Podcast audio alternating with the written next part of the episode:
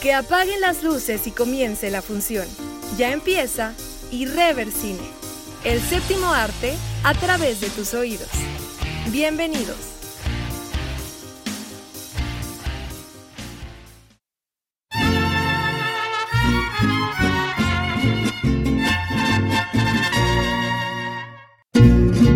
Hola, ¿qué tal amigos y amigas de Irreversine? Bienvenidos a este cuarto episodio, a este episodio especial. Por lo mismo esta música que se escuchó al principio, esta música del duelo de coplas de dos tipos de cuidado entre Pedro Infante y Jorge Negrete. Por eso se escuchó al principio de, de este episodio. Es un episodio especial porque como ya viene, eh, como ya se dieron cuenta en la música y como dice en el título antes de darle clic a, a este enlace, es sobre nuestro cine nacional, sobre el cine mexicano en conmemoración del mes patrio, de este mes de septiembre en el que se conmemora la independencia de México.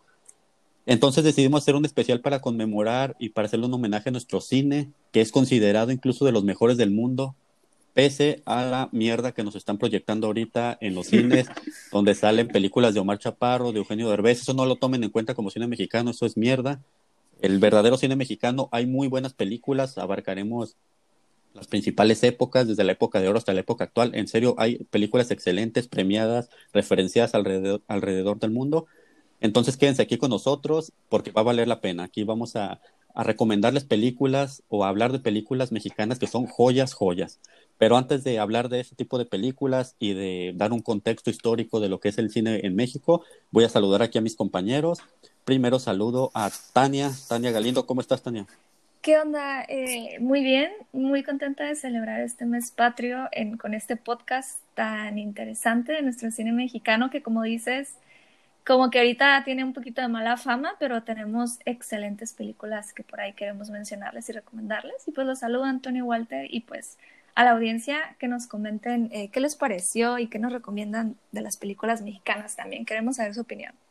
Así es, sí, también que nos den su propio, ahora sí como que es propio top, ¿no? Porque sí, eh, no, no, no, hay que tomar en cuenta esta basura que nos están poniendo y que a lo largo del tiempo también han puesto otro tipo de basura. Ya, ya hablaremos un poco de eso, pero bien, Walter, eh, aquí también nos está acompañando Walter Moreno. Walter, ¿cómo estás? Tania Toño, pues este, qué bueno que nos escuchan otra vez esta semana, este hermoso, hermoso mes patrio. Pues como dice Toño, ¿no? Pues este, un cine, vamos a hablar de un cine que que fue pues uno de los mejores del mundo y, algunas de las recomendaciones, a ver qué les parece. Así es, sí, porque vale bastante la pena, o sea, mucha gente le hace el feo, ay, cine mexicano, guácala, tal vez porque tiene esta referencia de, de, lo que se proyecta hoy en día en, carteleras, pero no, no, o sea, realmente joyas y vale la pena destacar y defender a nuestro cine nacional porque en verdad es muy bueno, muy bueno. Pero bueno, vamos a ya entrar en materia y vamos a primero a dar un contexto de lo que fue este cine, eh, de lo que ha sido el cine en México, ¿no? Primero, a raíz de que vinieron los franceses, eh, los franceses pues son los padres del cine, de la, de la, cinematografía, ellos trajeron el cine a México en la época del porfiriato, ellos le presentaron el cine a, Porfirio Díaz, quedó fascinado, de hecho, eh, Tomás Alva Edison pues bloqueó la entrada del cine a Estados Unidos en ese tiempo, por ende, México fue el primer país de todo el continente americano en recibir el cine. Entonces eh, empezaron a traer cámaras, a Porfirio Díaz se maravilló con lo de las cámaras, eh, las imágenes en video, de hecho, se puede decir que la primera película filmada fue el mismo Porfirio Díaz dando un paseo en el, en el, Paseo de la Reforma. y a ah, Porfirio, a Porfirio Díaz se le conoce como el primer actor, porque es el primero que sale. Y de ahí viene el término de primer actor por Porfirio Díaz. Como dato, eso yo lo aprendí en, el, en un recorrido que te dan en la estructura del Monumento a la Revolución allá en la Ciudad de México. Ahí lo aprendí. Bueno, eh, vino, eh, fue eso en la, pues obviamente en principios de 1900, antes de la Revolución Después vino, eh, se empezaron a hacer películas, cortometrajes, pero hubo un boom, muy, hubo un boom en 1938 más o menos. Fue a raíz de la Segunda Guerra Mundial, eso cambió todo, cambió sobre todo la cinematografía en México. ¿Por qué? Porque el gobierno de Estados Unidos empezó a destinar recursos, le quitó recursos al cine para empezarlo a destinar a la guerra. ¿Qué ocasionó esto? Que cineastas estadounidenses, productoras, empezaron a invertir en México empezaron a hacer más películas en México. Ya había actores, ya había directores, pero empezaron a invertir, empezó a haber recursos aunado a la gran calidad de directores y de, y de actores que había, por ejemplo, directores como Emilio Lindo Fernández, como Ismael Rodríguez, como Roberto Gabaldón. Luego estalló la, la Guerra Civil Española y se tuvo que venir aquí al exilio eh, Luis Buñuel, que hizo películas extraordinarias. Había actores que ahorita vamos a hablar, como Pedro Infante, como Pedro Armendáriz, como Arturo de Córdoba, los hermanos Soler, actrices como María Dolores del Río, María Félix, de Pina Pellicer. O sea, una calidad actoral impresionante y de directores, aunado al presupuesto gringo, pues explotó, ¿no? Fue la llamada época de oro que empezaron a sacar películas a lo pendejo y películas de gran calidad. Pero bien, vamos a, hablar un poco, cada quien pues va a mencionar algunas porque podemos mencionar todas, pero este programa nunca se va a terminar. Así que primero, a ver, Tania, ¿qué, nos, qué películas eh, podrías aquí recomendar o referenciar para, para los que nos están escuchando de esta época de oro? Pues tengo como que una mini, mi propia mini intro de la época de oro personal, porque creo que la mayoría de nosotros vimos muchas de esas películas en la, en la vieja confiable del Canal 5 y el Canal de las Estrellas los fines de semana, ¿no? Que pasaban las de Cantinflas, las de Pedro Infante. Entonces ahí tuvimos eh, como un, el primer vistazo, no sé, de la época de oro del cine mexicano, que la verdad no sé si la siguen pasando en la actualidad. Creo que cada vez están menos expuestas a la audiencia moderna y eso se me hace pues mala onda, ¿no? Porque son muy películas muy buenas. Sin embargo, eh, veíamos muchas comedias porque pues son canales de entretenimiento, ¿no? No había mucho drama, no había mucho, de repente, una María Félix o un Jorge Negrete por ahí, pero ya saben que Pedro Infante, Capulina, Cantinflas no fallaban y también son películas muy buenas. Entonces, al menos tuvimos un poquito de exposición a eso cuando estábamos más jóvenes, gracias a estos canales de tela abierta pero hay otras películas que no son tan fáciles de acceder y creo que en general con el cine mexicano eso pasa muchas veces. O sea, legalmente, ¿no? También me refiero. Entonces yo tengo, este, dicho esto, ¿no? De todos modos hay algunas películas que por ahí encontré en Blockbuster, como la que les recomiendo de Los Olvidados de Luis Buñuel. y también como Luis Buñuel es, era como español mexicano, ya tenía, o sea, es más fácil encontrarlas de Luis Buñuel que, no sé, una de Ismael Rodríguez, por ejemplo recibió mucha crítica porque literal es un retrato como de la sociedad común y corriente de México, ¿no? O sea, con carencia, con pobreza, porque a veces siento que, no sé, cuando era Pedro Infante pobre, de todos modos era medio caricaturizado y es una persona muy noble, que nunca hace nada malo, solo quiere lo mejor para su familia. Y acá esta película eran pues adolescentes tal cual, ¿no? O sea, con violencia, con pobreza. Entonces, en México fue criticada, pero en el extranjero, como pasa mucho, ¿no? En México critican algo, pero realmente es algo bueno y se le reconoce en el extranjero. Y Luis Buñuel ganó mejor director en Cannes por esta película. Y la verdad está muy buena, es de 1950. Me acuerdo que esta sí la vi en Blockbuster, tal vez no sea tan difícil de ver, a no ser en YouTube, por ejemplo. Y otra que a mí me gustan muchísimo porque yo crecí viendo estas películas de Cantinflas. Entonces, para mí las que a mí me gustan más es El bombero atómico y El gendarme desconocido en las dos cantinflas es el agente 777 y ya, ya saben, ¿no? Este, pues a lo chistoso, de que de la nada, típico que sea su policía de la nada y pues atrapa a los malos y esas dos películas, especialmente la, El gendarme desconocido, a mí me gustan mucho. Y también tengo otra recomendación y es María Candelaria con Dolores del Río, que es genial y ajá, padre. Y María, es, María, digo, esta Dolores del Río se me hace, la verdad, más actriz que María Félix, en, en mi parecer. Creo que tuvo más, más pegue María Félix, pero creo que Dolores del Río incluso llegó más internacional, más reconocimiento. Y, y, las de Buñuel y Silvia Pinal, las tres que tienen, también se me hacen súper buenas, que si por ahí las pueden ver. Viridiana, eh, Simón, El Desierto y El, el Ángel Exterminador. El Ángel Exterminador. También esas creo que es más, un poquito más fácil de acceder y, y no sé si las pueden ver. Y Silvia Pinal, siento que la recordamos por Mujer Casos de la Vida Real, pero realmente en su época era como genial, o sea, guapísima, ¿no? como que ya tenemos esta imagen de que así ah, la mamá de Alejandra Guzmán y la de los casos, pero. Ah, y de hecho es de las pocas que aún viven, ¿eh? Porque casi todos estos actores ya están muertos. Entonces creo que López Tarso y Silvia Pinal y así son de los pocos que, que nos quedan. Ajá, entonces pues aprovechar esas películas. De hecho, de Los Olvidados es de las pocas películas que es memoria del mundo por la UNESCO, ¿eh? O sea, es memoria del ah, mundo, es como, ahora sí como que patrimonio, lo, lo, equivalente a lo patrimonio de la de la humanidad. Y sí, Los Olvidados es una, es una joya absoluta que hizo Buñuel, porque ya lo mencionas, a diferencia, por ejemplo, de nosotros los pobres, en nosotros los pobres se romantiza un poco la pobreza, ¿no? O sea, de que, ay, soy pobre pero honrado. No, la visión de, los, de Buñuel en Los Olvidados es mucho más cruda, mucho más realista, con su toque obviamente surrealista que le da el mismo, el mismo director español, ¿no? Que hizo pues películas, eh, yo tengo una, una, recomendación de Buñuel ahorita, pero pues hizo infinidad de películas extraordinarias aquí en México, ¿no? Lo se fue a Francia a volver a, seguir haciendo su, sus extraordinarias películas. Y otra que menciona la de María Candelaria, esa película dirigida por Emilio Lindio Fernández, que era un superdirector, ganó la, la, Palma de Oro en el Festival de Cannes. Ah, sí. No, había otra película también que se llama Enamorada, que sale María Félix y Pedro Armendáriz, que fue eh, proyectada en el Festival de Cannes y fue presentada por el mismísimo Martin Scorsese. O sea, la presentó el mismo para, para, dar, para hablar acerca de esa película. O sea, imagínense la calidad que había, ¿no? Sí. Y bueno, ahorita que mencionas a Cantinflas también, ¿no? O sea, que está junto con Tintán había como que una rivalidad, ¿no? Que tienen también películas que son joyas, ¿no? Tintán pues tiene, por ejemplo, El Rey del Barrio, El Revoltoso, que son películas que las ves y, y te sigue dando risa. Pero a ver, Walter, respecto a esta época, ¿qué nos puede referenciar? Pues mire, yo, yo siempre estuve encantado con, con Cantinflas, ¿no? Yo para mí fue cuando yo volteé a ver ese, ese cine, porque, no sé, pero en películas como que ahí está el detalle. Igual, películas que pasaban en el canal de las estrellas, me acuerdo que se llamaba así, ¿no? Sí. Que las pasaban en la noche o los domingos, casi en, en, la tarde, mañana. Y me acuerdo que las veía, me fascinaban, pues, todo ese tipo de películas. Al igual las películas de que de, de... Hay una película también de Cantinflas que se llama ni sangre ni arena. Sí. Esa también me fascina. Que es torero, ¿no? Es, torero, anda, anda, es torero, esa también me fascinaba. También hay otra de Capulina. Fíjate que Capulina, a mí me encantaba, me tocó verlo en un circo. Después, después andaba en un circo. Y la persona súper amable, y de ahí me fasciné mucho con sus películas, pues. Cuando salía con Viruti Capulina. Una de películas así también súper favorita, ¿no? La de dos criados malcriados que es de ellos dos igual.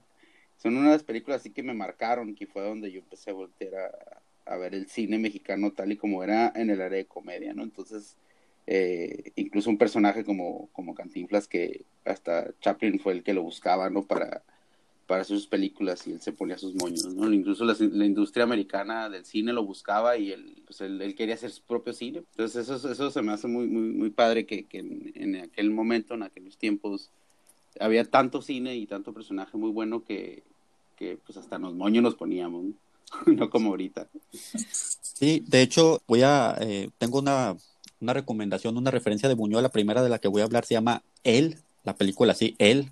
Él. él, ajá, del año 1953, dirigida por el maestro Luis Buñuel, basada en la novela de, del mismo nombre de Mercedes Pinto, que el guion es de el gran Luis, Luis Alcoriza, que también era un español exiliado en México y con el que colaboró Buñuel y que eh, escribió los guiones o los adaptó del Gran Calavera, de Los Olvidados, del Ángel Exterminador. La fotografía es por otra eh, institución en México, que es Gabriel Figueroa. O sea, si ahorita está Manuel Ubeski, está Guillermo Navarro, está Guillermo Prieto, Rodrigo Prieto, perdón, Gabriel Figueroa era el, el de Cincho, ¿no? O sea, el, el fotógrafo por excelencia él es el mismo que hizo otras películas, por ejemplo, como La Perla, que era un, un superdirector de fotografía.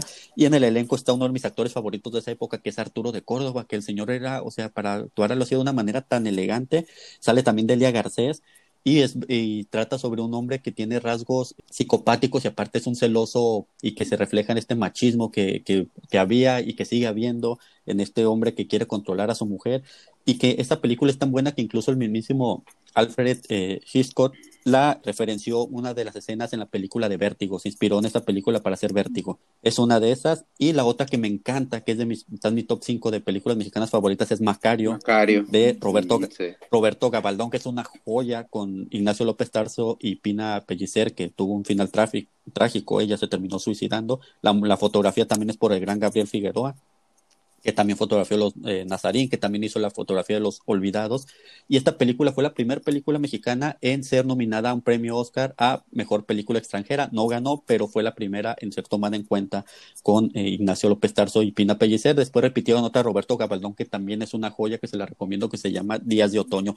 Todas esas que les mencionamos, eh, todas, estoy seguro que están gratis en YouTube, ¿eh? ahí se las para que ustedes quieran verlas. YouTube, por fortuna, tiene, gracias a todas esas personas que las han estado subiendo, ahí están gratis. son muchas, ¿eh? desde la época de oro del cine mexicano. Después muchos actores pues empezaron a envejecer, se fueron eh, muriendo, mismos directores, el, se acabó la Segunda Guerra Mundial y los productoras estadounidenses, directores, etcétera, se, se, regresaron a su país. Entonces empezó a haber una escasez, siguió habiendo buen cine eh, por ahí en los 70 que es el llamado periodo de transición. Empezó a ver eh, buen cine, empezó, por ejemplo, salió dos directores como Felipe Casals y Arturo Ripstein, que hicieron películas extraordinarias. Tania nos tiene ahí algunas recomendaciones de esta época, ya no llama de época de oro, pero sí eh, del llamado eh, periodo de transición antes de que viniera una verdadera de... Eh, la que les puedo recomendar es El Topo de 1970 de Jodorowsky y creo que también es como un ejemplo de las películas psicodélicas surrealistas que estaban de esa época, un poquito como que se siente como tipo a finales de los 60, ¿no? De todo lo que estaba en esa corriente y es, yo la vi en la secundaria y yo decía, ¿qué estoy viendo? Pero es una película muy entretenida, bizarra, surrealista, sin embargo, eh, una buena película. Y Jodorowsky, pues no se diga, ¿no? También ya un señorazo, no sé, muy sabio, tenía su canal de YouTube, de hecho. Entonces, por ahí a lo mejor también la película está en YouTube. Y otra es una película de miedo, que también hacemos películas de miedo y tenemos algunas buenas por ahí, que se llama Hasta el viento tiene miedo. Una nueva versión pero esta pues es la de, la de esa década, bueno, del 68, que también eh, sorprendió con, con que podíamos hacer películas de miedo también en el cine mexicano. Sí, con dirigida por Carlos Enrique Tahuada y con Marga López, ¿no? Es un super mega clásico y también les decimos amigos, está gratis en YouTube. ¿Sabe? Yo tengo dos, dos de esa época y las dos son por el maestro Arturo Ripstein. También me gusta Felipe Casals, que tiene dos joyas como la, es Canoa habla sobre un caso real de unas personas que fueron linchadas injustamente y sobre el apando de la prisión de Lecumberri, que ya no existe. Pero las mis dos favoritas de esa época son dos de Arturo Ripstein.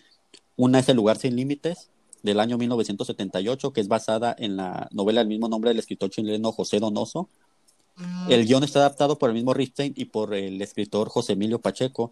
El elenco es de lujo, ¿eh? Sale Roberto Cobo, el mismo que vimos como el, Jairo en los, el Jaibo en los Olvidados. Sale Gonzalo Vega, sale Lucha Villa, sale Ana Martín y sale el legendario Fernando Soler, que fue su última película antes de morir y ganó un premio Ariel.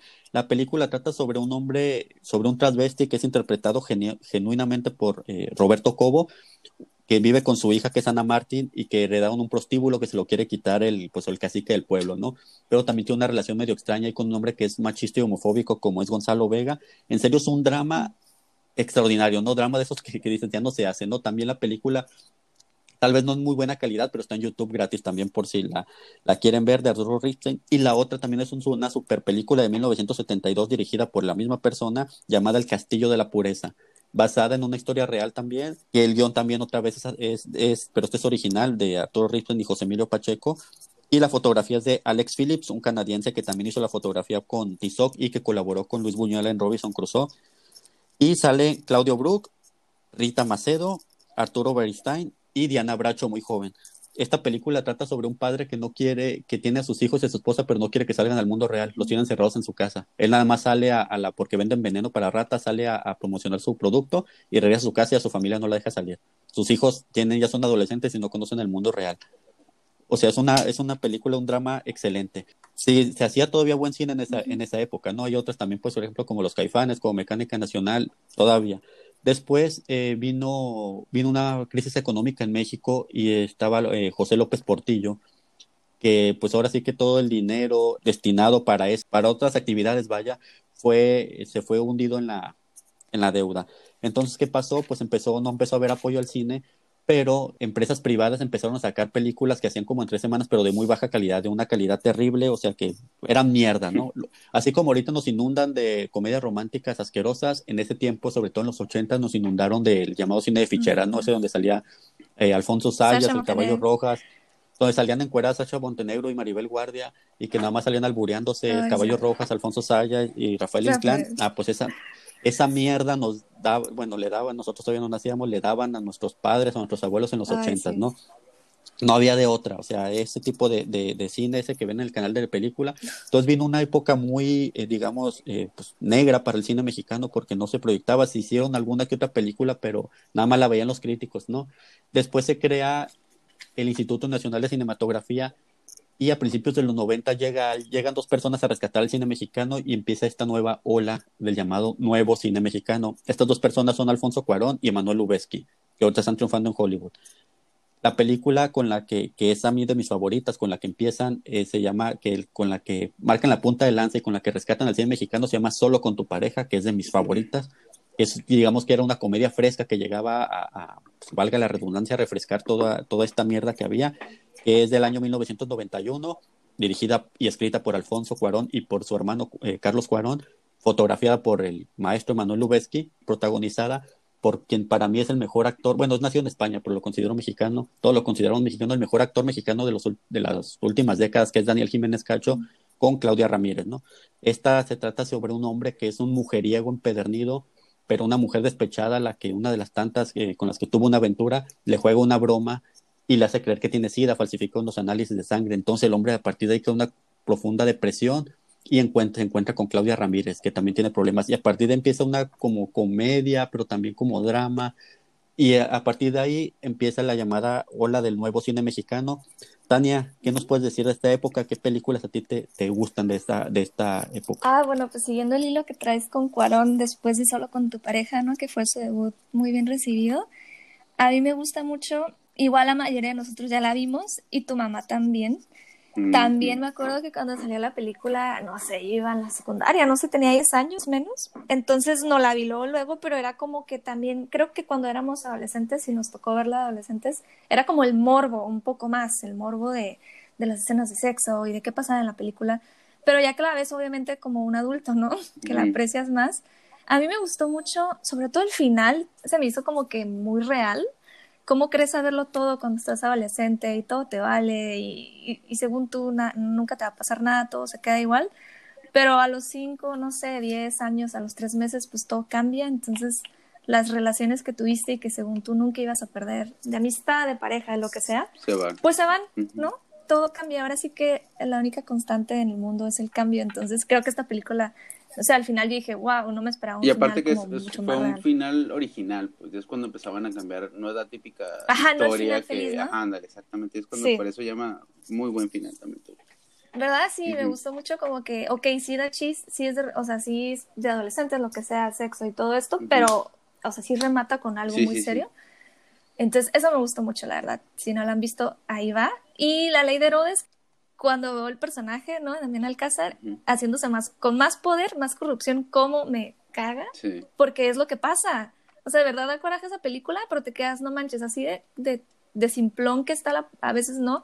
Con la política, lo que ponen muy, a veces dices, ay, eso no pasa, pero eso pasa. Eh, bueno, de hecho, bueno, volviendo un poco al tema de, Alfonso Cuarón, y bueno, esta la de tu mamá también, también es fotografía por Emanuel Lubezki, aunque por ejemplo, mira, Solo con tu pareja es su, ópera prima, pero ni tu mamá también ya había hecho películas en Hollywood, ya había hecho Princesita, ya había hecho una película terrible, creo que es su película más floja que se llama Grandes Esperanzas. Ah, sí, con Robert De Niro, Anne Bancroft, este, Ethan Hawke, sí, sí, sí, ajá, exactamente. Y, y, en la de Solo con tu pareja, lo que se me olvidó mencionar es que eh, Emanuel que ya se le notaba su estilo, ¿no? Mm. Ya se le notaba el estilo este de cómo iluminaba, dónde ponía la cámara. Y en Y tu mamá también ya se le vio a Alfonso Cuarón cuando hizo un plano secuencia, cómo era su estilo. Mm. Después hizo su obra, la que para mí es obra maestra, que es la de Hijos del Hombre, que hace también un plano secuencia eh, extraordinario, ¿no? O sea, Cuarón ya estaba en Hollywood y regresó a hacer Y tu mamá también, que de manera increíble, la Academia de Artes eh, Cinematográficas de México no la mandó a ser la representante de México para los Oscars. Mandó otra que se llama Perfume de Violetas, que también es muy buena, pero ni la, ni la nominación tuvo. En cambio, tu mamá también fue nominada Mejor Guión Original en ah, los Oscars. Y de La Ley de Herodes es del 99, dirigida por Luis Estrada, por el genial Luis Estrada, uno de mis directores mexicanos favoritos, y protagonizada por también Alcázar, por Pedro Armendáriz Jr., sale Isela Vega, sale Salvador Sánchez. Esta es la primera de su tetralogía de Luis Estrada, porque tiene otras, otras cuatro. Es la primera de la sátira política, porque en esta del 99 le sale tirando al PRI, que tenía más de 70 años anclados en el poder incluso la querían censurar y en uno de los eslogan inteligentemente le pusieron por algo no quieres que la veas, ¿no?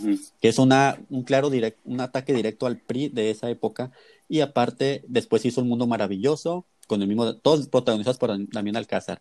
Después hizo El Infierno y después hizo La Dictadura Perfecta. En todas esas está, es una sátira al gobierno en turno, ¿no? Al gobierno de Fox, después a la guerra del narcos de Calderón, después a, este circo mediático de Televisa y Peña Nieto, en todas, ¿no? Ahorita no ha sacado, no sabemos si voy a sacar para, a ver qué para este Ajá, a ver qué saca, aunque dicen que después de La Dictadura Perfecta fue censurado y bloqueado por Televisa, ¿no? Porque fue un claro ataque hacia, hacia ellos. Y a ver, Walter, eh, de esta época. Traía también una que me encanta, que me gustó la historia de Amores Perros que, eran, tres historias. Este, este cine para mí fue algo diferente, ¿no? Algo, algo y luego mexicano que, que, me quedé, wow, igual el final original, eh, excelentes actores, todo, todo en sí la película me, me encantó y que fue lo que me, me, pues, me, abrió los ojos, ¿no? Cuando dije, ah, ya hay un cambio.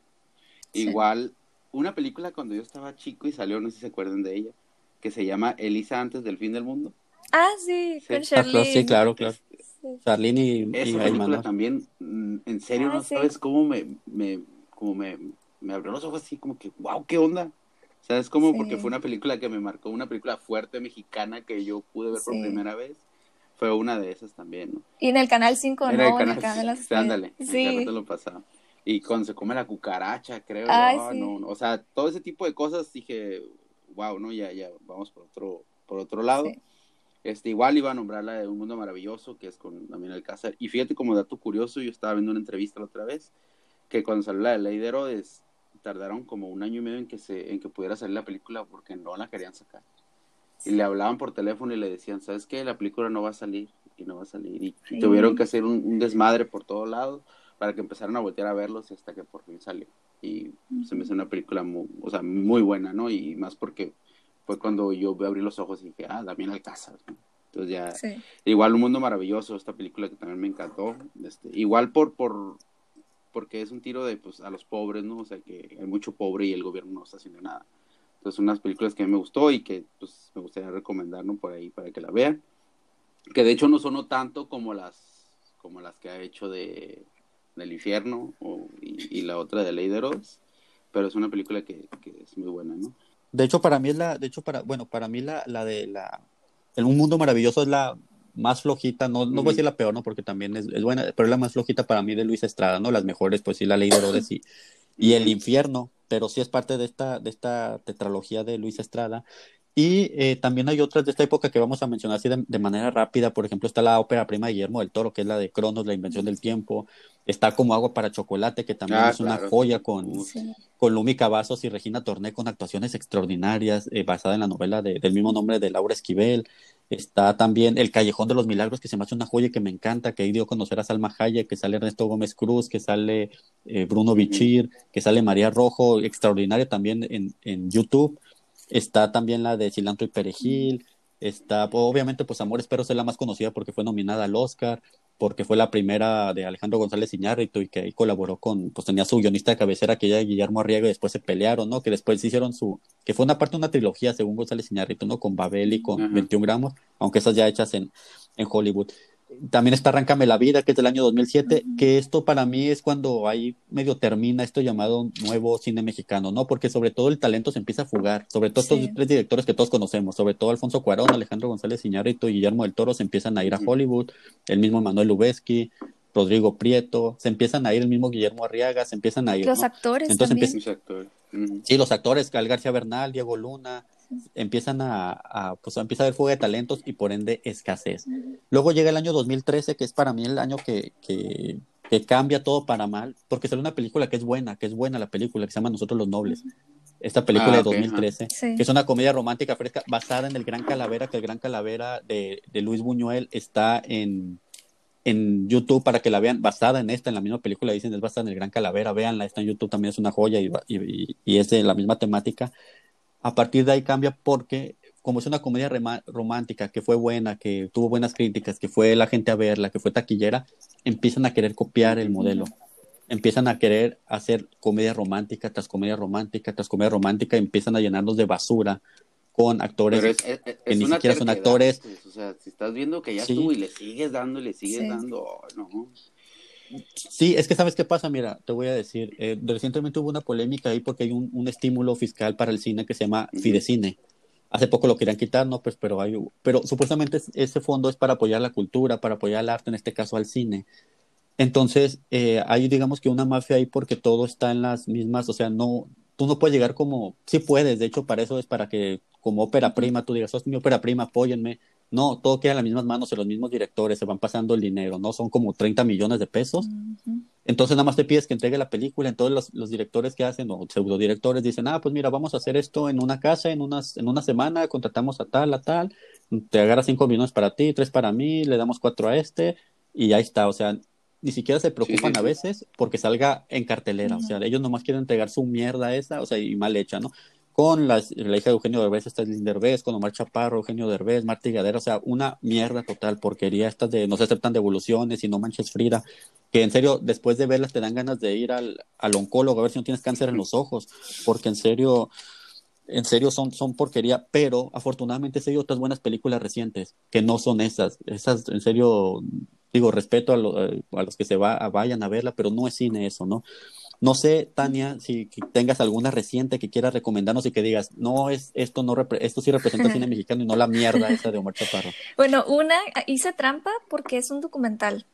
Este se llama La Tempestad. No sé si lo vieron. Ah, sí, sí, claro que, sí. Bueno, eh, yo fui voluntaria en el Festival de Cine Ambulante, ¿no? De documentales.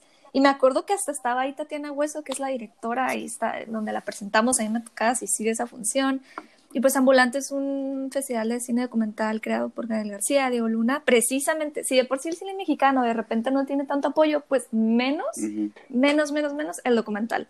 Entonces, este, está muy, muy buena, está narrada a través de testimonios sobre la trata de blancas y el tráfico de personas, que también me da mucho coraje, así como el tema político que, o sea, la ley de Herodes salió en el 99 y, y sigue lo mismo. Entonces, esto también, ¿no? No importa en qué año salga, pues ahora sí que la porquería sigue. Entonces, en una parte, pues se narra una que fue acusada de tráfico de personas, obviamente falso, falsamente una mujer, y en otra, una mamá que pues perdió a su hija en esto, ¿no?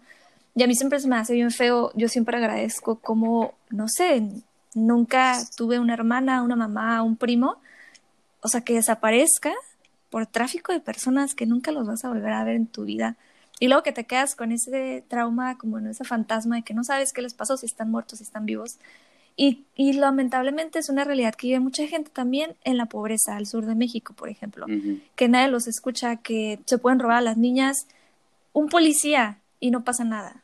Entonces, y de hecho las imágenes a veces ni siquiera ves a la persona narrando o no la... Eh, ya ves que a veces dramatizan y, te ponen como si hubiera pasado. No, es gente en el autobús, eh, imágenes de la selva, del bosque, de, de, México, ¿no? De donde pasaron estas cosas. Entonces todavía tiene más, como más golpe porque te pasan imágenes también de la realidad del día a día de estas personas. Y uno muy a gusto, pues sentado viendo el documental, pero pues hay gente que le sigue pasando este tipo de cosas.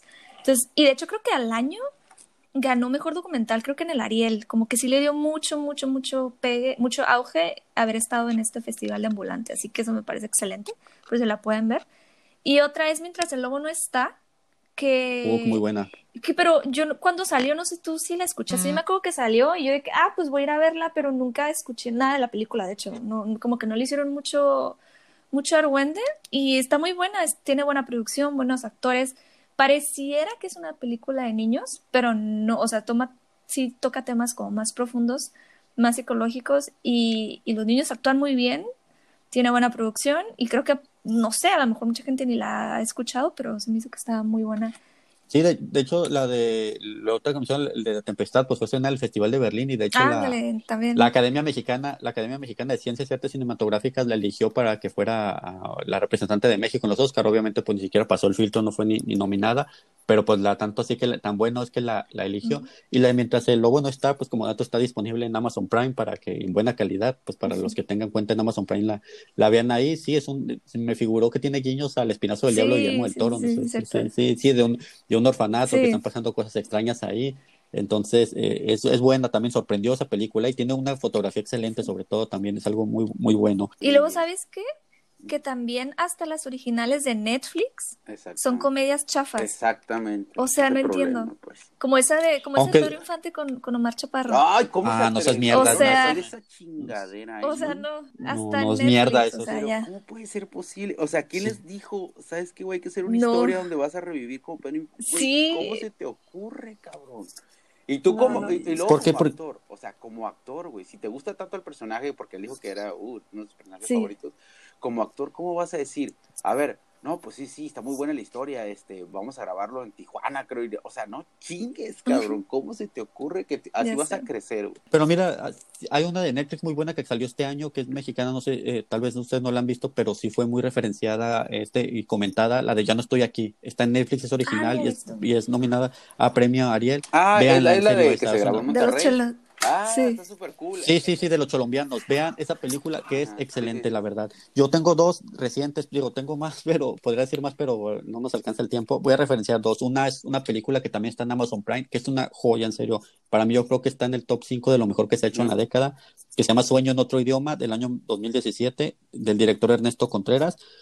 Trata la historia de un joven lingüista que va a un pueblo en Veracruz que trata de rescatar lenguas milenarias. Una de ellas es el llamado Sicril y va a Veracruz a un pueblo a rescatar esta, esta lengua. Sin embargo, en este pueblo las únicas dos personas que la hablan son dos personas, uno llamado el personaje Isauro y el otro Evaristo. Son dos personas ya eh, de la tercera edad, pero que llevan peleadas 50 años, no se hablan desde hace 50 años, y él quiere que tengan una conversación, pero tiene que hacerlos que se reconcilien. Ah. En serio, y, hay una historia ahí detrás, o sea, medio misteriosa. Vean esa película, está en, en Amazon Prime, la otra es así, estoy seguro que la mayoría de los que nos está escuchando, y tal vez ustedes no la han, visto, pero yo cuando la vi me encantó y me sorprendió, que se llama Sopladora de Hojas, que es del año 2015. Esta está disponible en un portal que se llama Film Latino, que lo recomiendo mucho. este portal no es gratis, es de renta, pero las películas valen como 20, 30 pesos, ¿no? No lo gastamos en cualquier otra pendejada, vale la pena.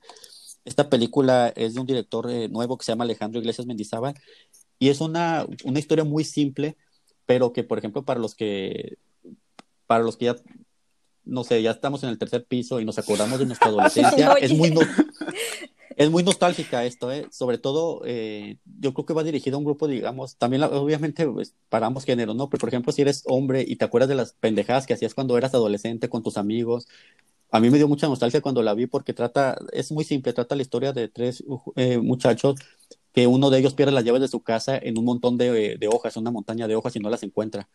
Entonces, para encontrarlas, pues tienen que pasar una serie de dificultades, de pruebas, de reflexiones de la vida. En serio, suena muy, tal vez dices, no, esto que ni el caso, pero en serio es muy buena y es muy nostálgica, ¿no? O sea, que dices, no manches, o sea, me acuerdo de esas pendejadas que hacía con mis amigos, porque de hecho en la película vienen de, de jugar fútbol y ya se van a su casa, y digo, ah, me acuerdo cuando iba caminando en la calle, y en serio es muy nostálgica y muy buena, o sea, te deja una, una, gran, una gran reflexión. Hay otra también que se llama Los insólitos peces gato, que está en ese mismo portal también, del año 2013, con Jimena Ayala, la misma que vimos en Perfume de Violetas, eh, también excelente, una, una, una, digamos, un drama también eh, muy bien contado.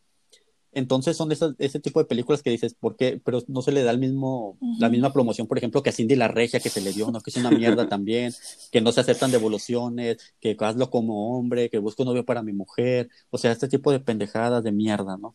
Pero bien, es un, digamos que fue un pequeño guiño homenaje que le tratamos de hacer y de recomendar de, del buen cine mexicano que se hace, eh, platicando con personas extranjeras que les gusta el cine, a mí me han dicho, o sea, dicen, el cine mexicano es de los mejores del mundo, o incluso en YouTube, si te metes a ver las películas de la época de oro y ves los comentarios, hay muchas personas extranjeras comentando, soy de tal país, pero me encanta este cine mexicano, para que vean la calidad que, que se hacía.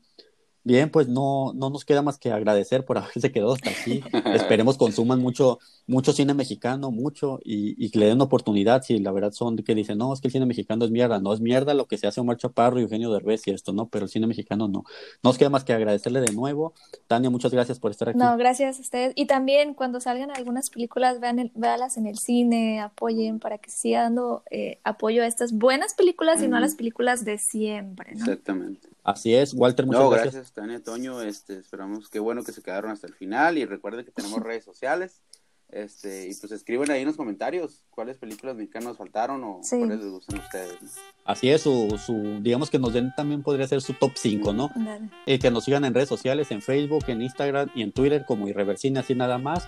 Y para que nos escuchen en la, pues, en la plataforma de su preferencia. Estamos en Spotify, en Apple Podcast, en Google Podcast, en Anchor, en, en Radio Public, en Overcast, en otras, siempre se me olvidan todas las que son, ¿no? Pero son, son muchas. Así es, pues no nos queda más que agradecerle. Mi nombre es Antonio de la Torre. Nos escuchamos aquí el próximo viernes. Muchas gracias. Gracias. Hasta luego.